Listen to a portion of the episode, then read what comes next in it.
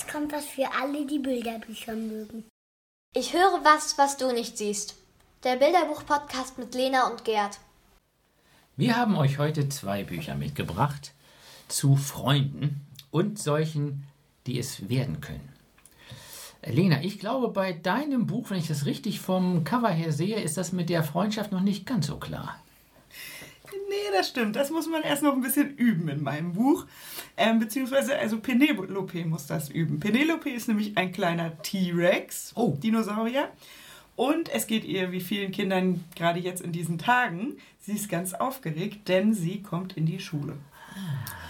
Sie freut sich schon wahnsinnig auf die Schule. Sie hat auch einen neuen Rucksack bekommen, wie jetzt viele Kinder auch.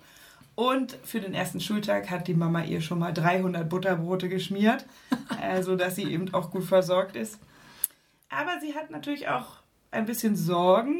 Sind denn die Mitschülerinnen und Mitschüler wohl nett? Und vor allen Dingen, wie viel T-Rex-Zähne haben die anderen denn so? Ah, ja, na klar, ja. Und dann kommt da endlich der große Tag. Penelope geht in die Schule.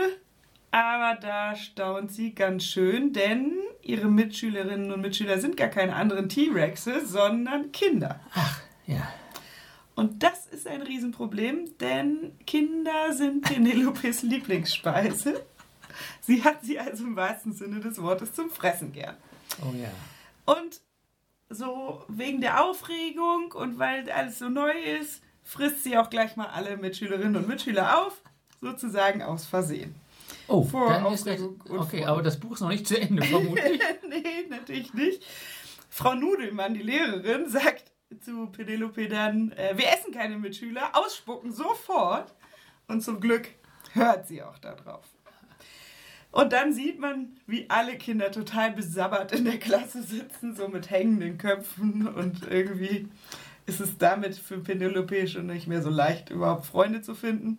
Und als sie dann auch noch in der Pause mit weit aufgerissenem Maul unten an der Rutsche wartet, während die anderen Kinder schon auf der Leiter stehen, wird es nicht einfacher. Es passiert also, was passieren muss. Alle Kinder finden Freunde, nur Penelope nicht. Ja. Die bleibt ganz einsam. Naja, und abends spricht sie dann mit ihrem Papa und erzählt, dass das mit den Freunden, dass sie so einsam war. Und dann fragt er sie, hast du etwa deine Mitschüler versucht zu fressen? Und dann sagt sie, ja, vielleicht so ein kleines bisschen. Und dann spricht der Papa mit ihr und sagt ihr, dass es eben schwierig ist, sich mit Kindern anzufreunden, weil die einfach so lecker sind. Aber die Menschen sind eigentlich genau wie wir T-Rex, nur halt eben leckerer. Und Penelope denkt lange über die Wörter oder Worte ihres Vaters nach und gibt sich am nächsten Tag auch wirklich richtig doll Mühe. Und sie schafft es auch fast kein Kind zu fressen. Nur Taro muss leider dran glauben. Aus Versehen. Ähm, und ja, darum haben die Kinder natürlich trotzdem weiter Angst Ja. vor ihr. Und Penelope wird immer trauriger und einsamer und wendet sich dann an Walter. Und Walter ist der Goldfisch, der schwimmt in so einem Glas, der ist in der Klasse, eben auch zu Hause. Und sie fragt ihn dann, ob, ob sie vielleicht Freunde sein wollen und hält so ihren Finger rein und will so mit Walter spielen. Und dann passiert so richtig witzige Wendung in dem Buch, denn dann beißt Walter sie richtig doll in den Finger. Naja, und Penelope schreit und heult und es ist total schrecklich und tut weh und so. Und dann weiß sie auf einmal, wie Ja, es ist, gefressen zu. Ah. Jetzt hat sie keinen Appetit mehr auf Kinder, hört auf, die Mitschüler zu fressen, auch wenn die manchmal mit ganz viel Ketchup bekleckert sind. Und bald findet Penelope dann eben Freunde. So wie du das erzählst, scheint das ja, also neben dem ja wirklich tieferen Thema, ich komme neu wohin und suche Freunde, au- auf außerordentlich humorvolle Weise erzählt zu sein. Wie, wie stelle ich mir denn die, Fi- die Figur, also wie sieht denn Penelope aus? Also was für eine Sorte T-Rex ist sie? Also, Ja, also die Geschichte ist wirklich richtig lustig, obwohl sie ja eigentlich böse ist mit diesem Fressen Ja. und so, aber sie spuckt ja den Mitschüler auch zum größten Teil wieder aus. Ähm, Penelope sieht total niedlich aus. Ah. Sie ist ein ganz süßer T-Rex. Ähm, also wenn man sie nur auf dem Cover sieht, will man sie erstmal schon gleich in den Arm nehmen. Und generell sind die Bilder, also es ist eine lustige Story, aber die Bilder machen das Ganze wirklich zum Oberhighlight. Ich finde das Buch durch die Bilder so toll. Man, man will sie immer wieder angucken. Manchmal gibt es so comicartige Sequenzen, wenn dann mehrere Sachen auf einmal passieren, dann kommen auch mehrere Bilder. Sonst sind die ähm, Bilder eigentlich großformatig und ganz bunt. Ähm, aber vor allen Dingen, wie diese Mimiken gezeichnet sind, also wie diese besabberten Kinder und wie die dann alle so gucken, so mit so runtergezogenen Mundwinkeln. Und noch besser, also kann man einen beschämten T-Rex eigentlich nicht malen als Penelope, die dann gerade den Rüffel bekommt, dass sie nicht ähm, wieder Kinder fressen soll. Also es ist wirklich hervorragend gezeichnet. Ja. Ähm, ganz tolle Bilder. Das heißt, da, da, wir gehen davon aus, äh, das wird natürlich Kindern einen Heiden Spaß machen, sich das anzugucken. Ja, das denke ich auf jeden Fall. Und äh, vor allen Dingen eben für das Alter, wo ich das auch empfehlen Ja. würde. Also ich würde wirklich sagen, das ist so ein Buch für die Übergangsphase, Ja. Kita, Grundschule natürlich. Also kann man im letzten Kita-Jahr sich gut angucken, kann man aber auch jetzt nach der Einschulung Ja. machen mit den Kindern. Und dann mögen sie ja oft sowieso auch Dinosaurier gerne in der Ja, auf Zeit. jeden Fall. Ähm, und dann ist es natürlich nochmal umso besser und ja, die Bilder sind total witzig. Ja. Das mögen, also, und auch ähm, finde ich die Sprache, die das Buch nutzt. Ähm, denn es gibt schon häufiger mal wörtliche Rede, also Penelope und ihr Vater Ja. oder mit der Lehrerin und dann auch manchmal so Sprechblasen. Das ist ja für ganz Kleine noch nicht so einfach zu Ja. verstehen, aber eben für dieses Alter auf jeden Fall genau richtig und bringt das so ein bisschen lebendig rüber, Ja. das ganze Thema. Oh, Ja, wenn du jetzt dieses Buch, das klingt so, das kann man einfach vorstellen, gemeinsam lesen und das steht für sich schon. Und äh, wenn du damit jetzt noch mehr machen wollen würdest in der äh, Klasse, in der Schule, was würdest du machen? Also ich würde mit den Kindern natürlich überlegen, was, wie geht eigentlich Freundschaft? Was, also was gehört eigentlich dazu, wenn man Ja. Freunde sein will? Weil das ja schon oft so ein Thema ist, du darfst mein Freund sein, wenn. Ja, okay. Und ähm, dass Freundschaft eben mehr bedeutet und was, was es auch braucht, um Freundschaften beizubehalten. Ähm, nämlich eben nicht nur eine Süßigkeit, die man Ja. mitmacht, äh, mitkriegt und so weiter. Und dann kann man natürlich weitergehen. Welche Regeln brauchen wir eben in der Klasse? Also in deren Klasse heißt es, wir essen keine Mitschüler. Was muss man in unserer Klasse eigentlich für Regeln einhalten? Und, und warum sind Regeln sinnvoll? Ja. Und warum ist es manchmal auch sinnvoll, sie zu ändern? Ähm, da finde ich, kann man Ja. ganz, ganz viel mit den Kindern gerade jetzt zum Schuljahresbeginn Ja. nochmal arbeiten. Und man kann natürlich auch vorher schon, könnte man auch schon so kleine Dialoge machen. Ähm, stell dir vor, du bist Penelope, was würde, Ja. könnte man ihr sagen und so. Genau, wie reagiere ich, Wie bevor ich gefressen werde? Genau, also das nachzuspielen ist, glaube ich, auch richtig witzig. Weil sie halt nicht so gefährlich und angsteinflößend aussieht, sondern wirklich Ja. niedlich ist. Okay, man würde im Sachunterricht jetzt möglicherweise nicht den Sabber genau untersuchen. Wobei dieses Detail finde ich, äh, erwähne ich deswegen, weil das Teil, glaube ich, dieser Stärke des Buches ist, dass eben das auf schöne Weise auch nochmal, dieser Lustekel auch nochmal drin vorkommt. Da. Ja, total. Das ist wirklich so. Also für mich ein absolutes Highlight-Buch ähm, und eine Empfehlung. Was hast du denn dabei? Ähm, das schließt sich tatsächlich an, an deine Überlegung, ähm, wie geht eigentlich Freundschaft? Ähm, dieses Buch handelt jetzt nicht von einem T-Rex, sondern von einem Schimpansen, der heißt hier in dem Buch Jim. Jim ist mies drauf. Und das Cover ist, du siehst also echt einen riesengroßen Jim, Schimpansenkopf, der wirklich richtig mies drauf schaut. Also du hast sofort im ersten Blick, ja, der ist echt mies drauf. Dabei ist es ein lebenspralles und grandioses Buch über die Last von schlechter Laune und über die Berechtigung, schlechte Laune zu haben und darüber, wann Freunde mehr oder weniger hilfreich sind. So, und insofern, wie geht eigentlich Freundschaft? Äh, das, der Ausgangspunkt ist, Jim wacht auf, es ist alles schön, nur ihm geht es nicht gut. Und das erzeugt Verwirrung. Ähm, denn die erste Vermutung ist, der Himmel ist zu blau, die Bananen sind zu süß, die Sonne ist zu hell. Irgendwas stimmt nicht, das merkt er. Und ähm, Freunde, die meinen es ja in der Regel gut, äh, versuchen das Phänomen zu benennen. Also was ist mit Jim los? Und sagen, vielleicht hast du schlechte Laune. Nur das will er nicht haben. Und das Tolle ist, dass, dass du auf den Bildern siehst, er ist schlecht drauf Aber er und sagt aber, er will das nicht. Und diesen Widerspruch nehmen die Freunde auch wahr und darum suchen sie nach Bestätigung für ihre Diagnose. Ich glaube, so geht es Jim. Er fühlt sich so diagnostiziert. Aber sie suchen, dann sagen sie, du stehst aber so krumm da. Dann versucht er sich gerade hinzustellen. Nächsten Bild, der nächste Freund, aber deine Augenbrauen, die kneifst du so zusammen. Und, und dritte Freund, deine Stirn ist immer so gerunzelt. Das heißt, an den äußeren Merkmalen erleben wir Stimmung wahr. Äh, und der zweite Reflex der Freunde ist, die fragen natürlich, warum? Und dafür gibt es keine Antwort. Und dann wird aus dem Warum, und das finde ich so oft untergründig interessant, wird ja so eine Art Vorwurf. Es ist immer wieder kommt, es ist doch ein wunderschöner Morgen. Warum hast du schlechte Laune? Hm. Und es ist ja klar, was das erzeugt. Noch mehr, Noch mehr schlechte schlechte Laune. Ja. Und Jim macht es ihnen auch nicht leicht, das kann man sofort zugestehen. Er sperrt sich dann auch gegen alle Vorschläge.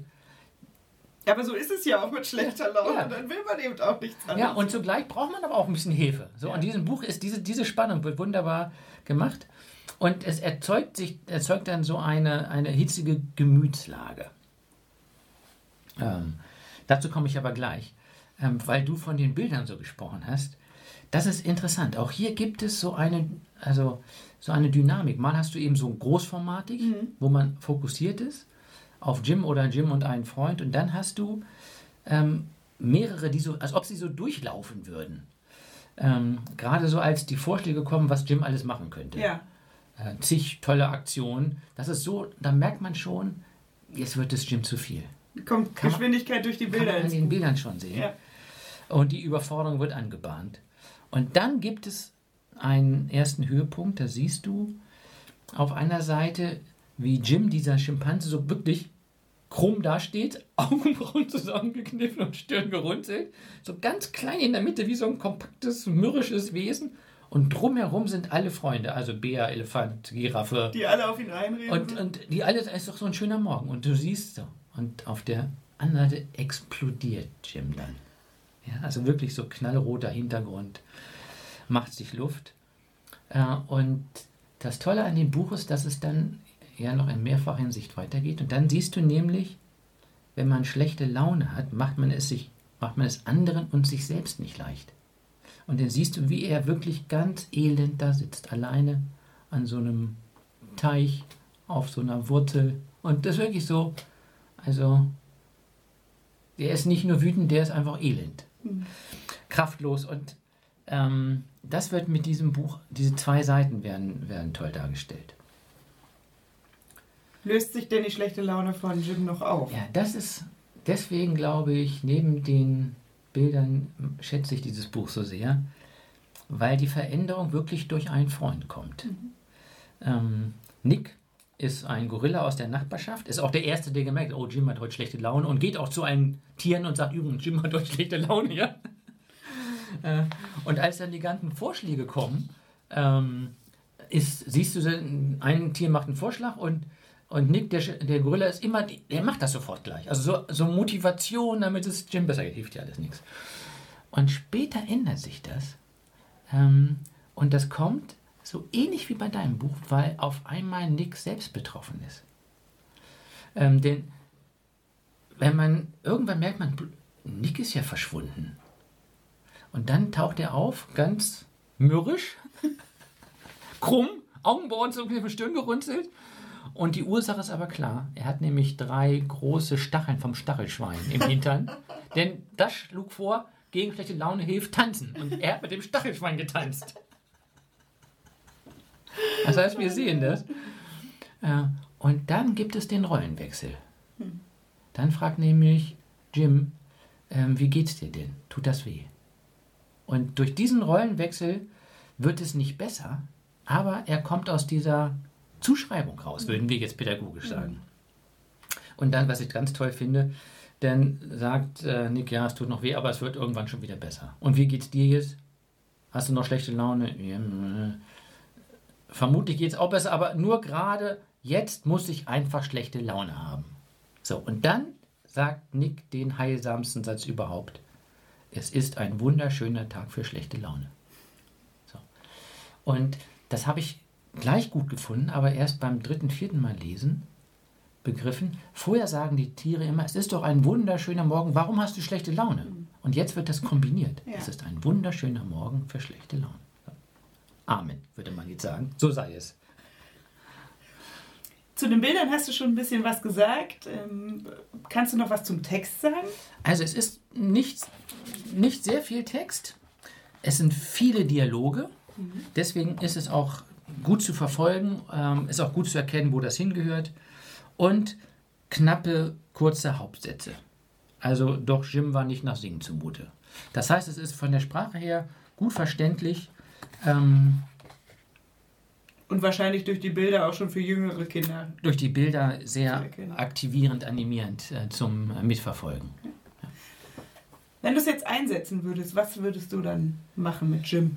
Ähm, ich würde tatsächlich, also man kann ja verschiedene Varianten nehmen. Kann, du kannst das ganze Thema Gefühle ausdrücken nehmen. Und wenn du auch, wenn du das nimmst, dann bist du möglicherweise auch bei bestimmten Ritualen, die in Klassen oder Kitagruppen passieren. Also Rituale, die helfen sollen, die Gefühle auszudrücken.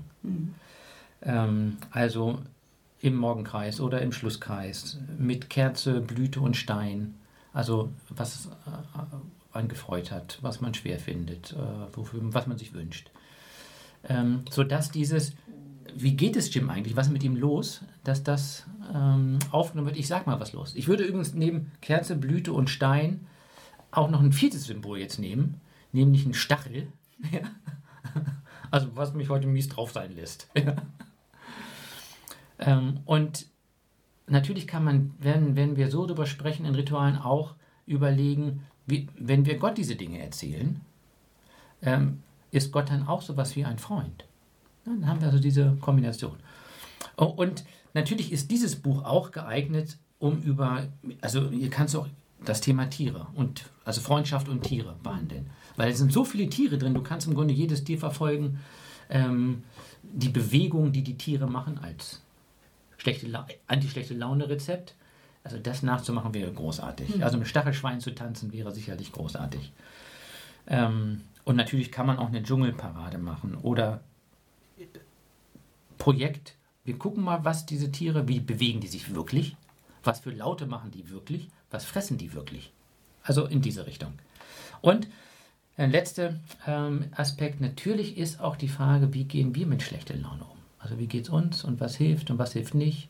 Und wie sagen wir, wenn wir Unterstützung brauchen? Weil wäre Jim allein geblieben, wäre es ihm nicht besser gegangen. Andererseits haben die, die anderen ihn auch Vorher gelernt. haben sie ihn, ne, das heißt, das ist ja, und das kennen Kinder ja auch. Ja. Mal möchten sie jemanden und mal möchten sie jemanden, aber tun so, als möchten sie ihn nicht. Und, und das, Und wo haben wir vielleicht auch unsere Ruck- Rückzugsorte Ja. in der Kita oder in der Schule? also diesen Moment, wo wir dieses, wo wir auch merken, nee, ich brauche jetzt mal was für mich. Kurz und dann, bevor es soweit ist. Und die Offenheit. Also natürlich ist auch klar, unsere zehn Tipps gegen schlechte Laune und die malen wir auf und dann kann ich die Karte zeigen, was ich brauche und was ich nicht brauche. So könnte man auch dieses Thema dann aufnehmen. Das waren unsere beiden Bücher für heute. Einmal Wir essen keine Mitschüler von Ryan Higgins. Jim ist mies drauf von Suzanne und Max Lang. Und wie immer findet ihr die Angaben auf unserer Homepage www.rpi-locum.de. Tschüss, bis zum nächsten Mal.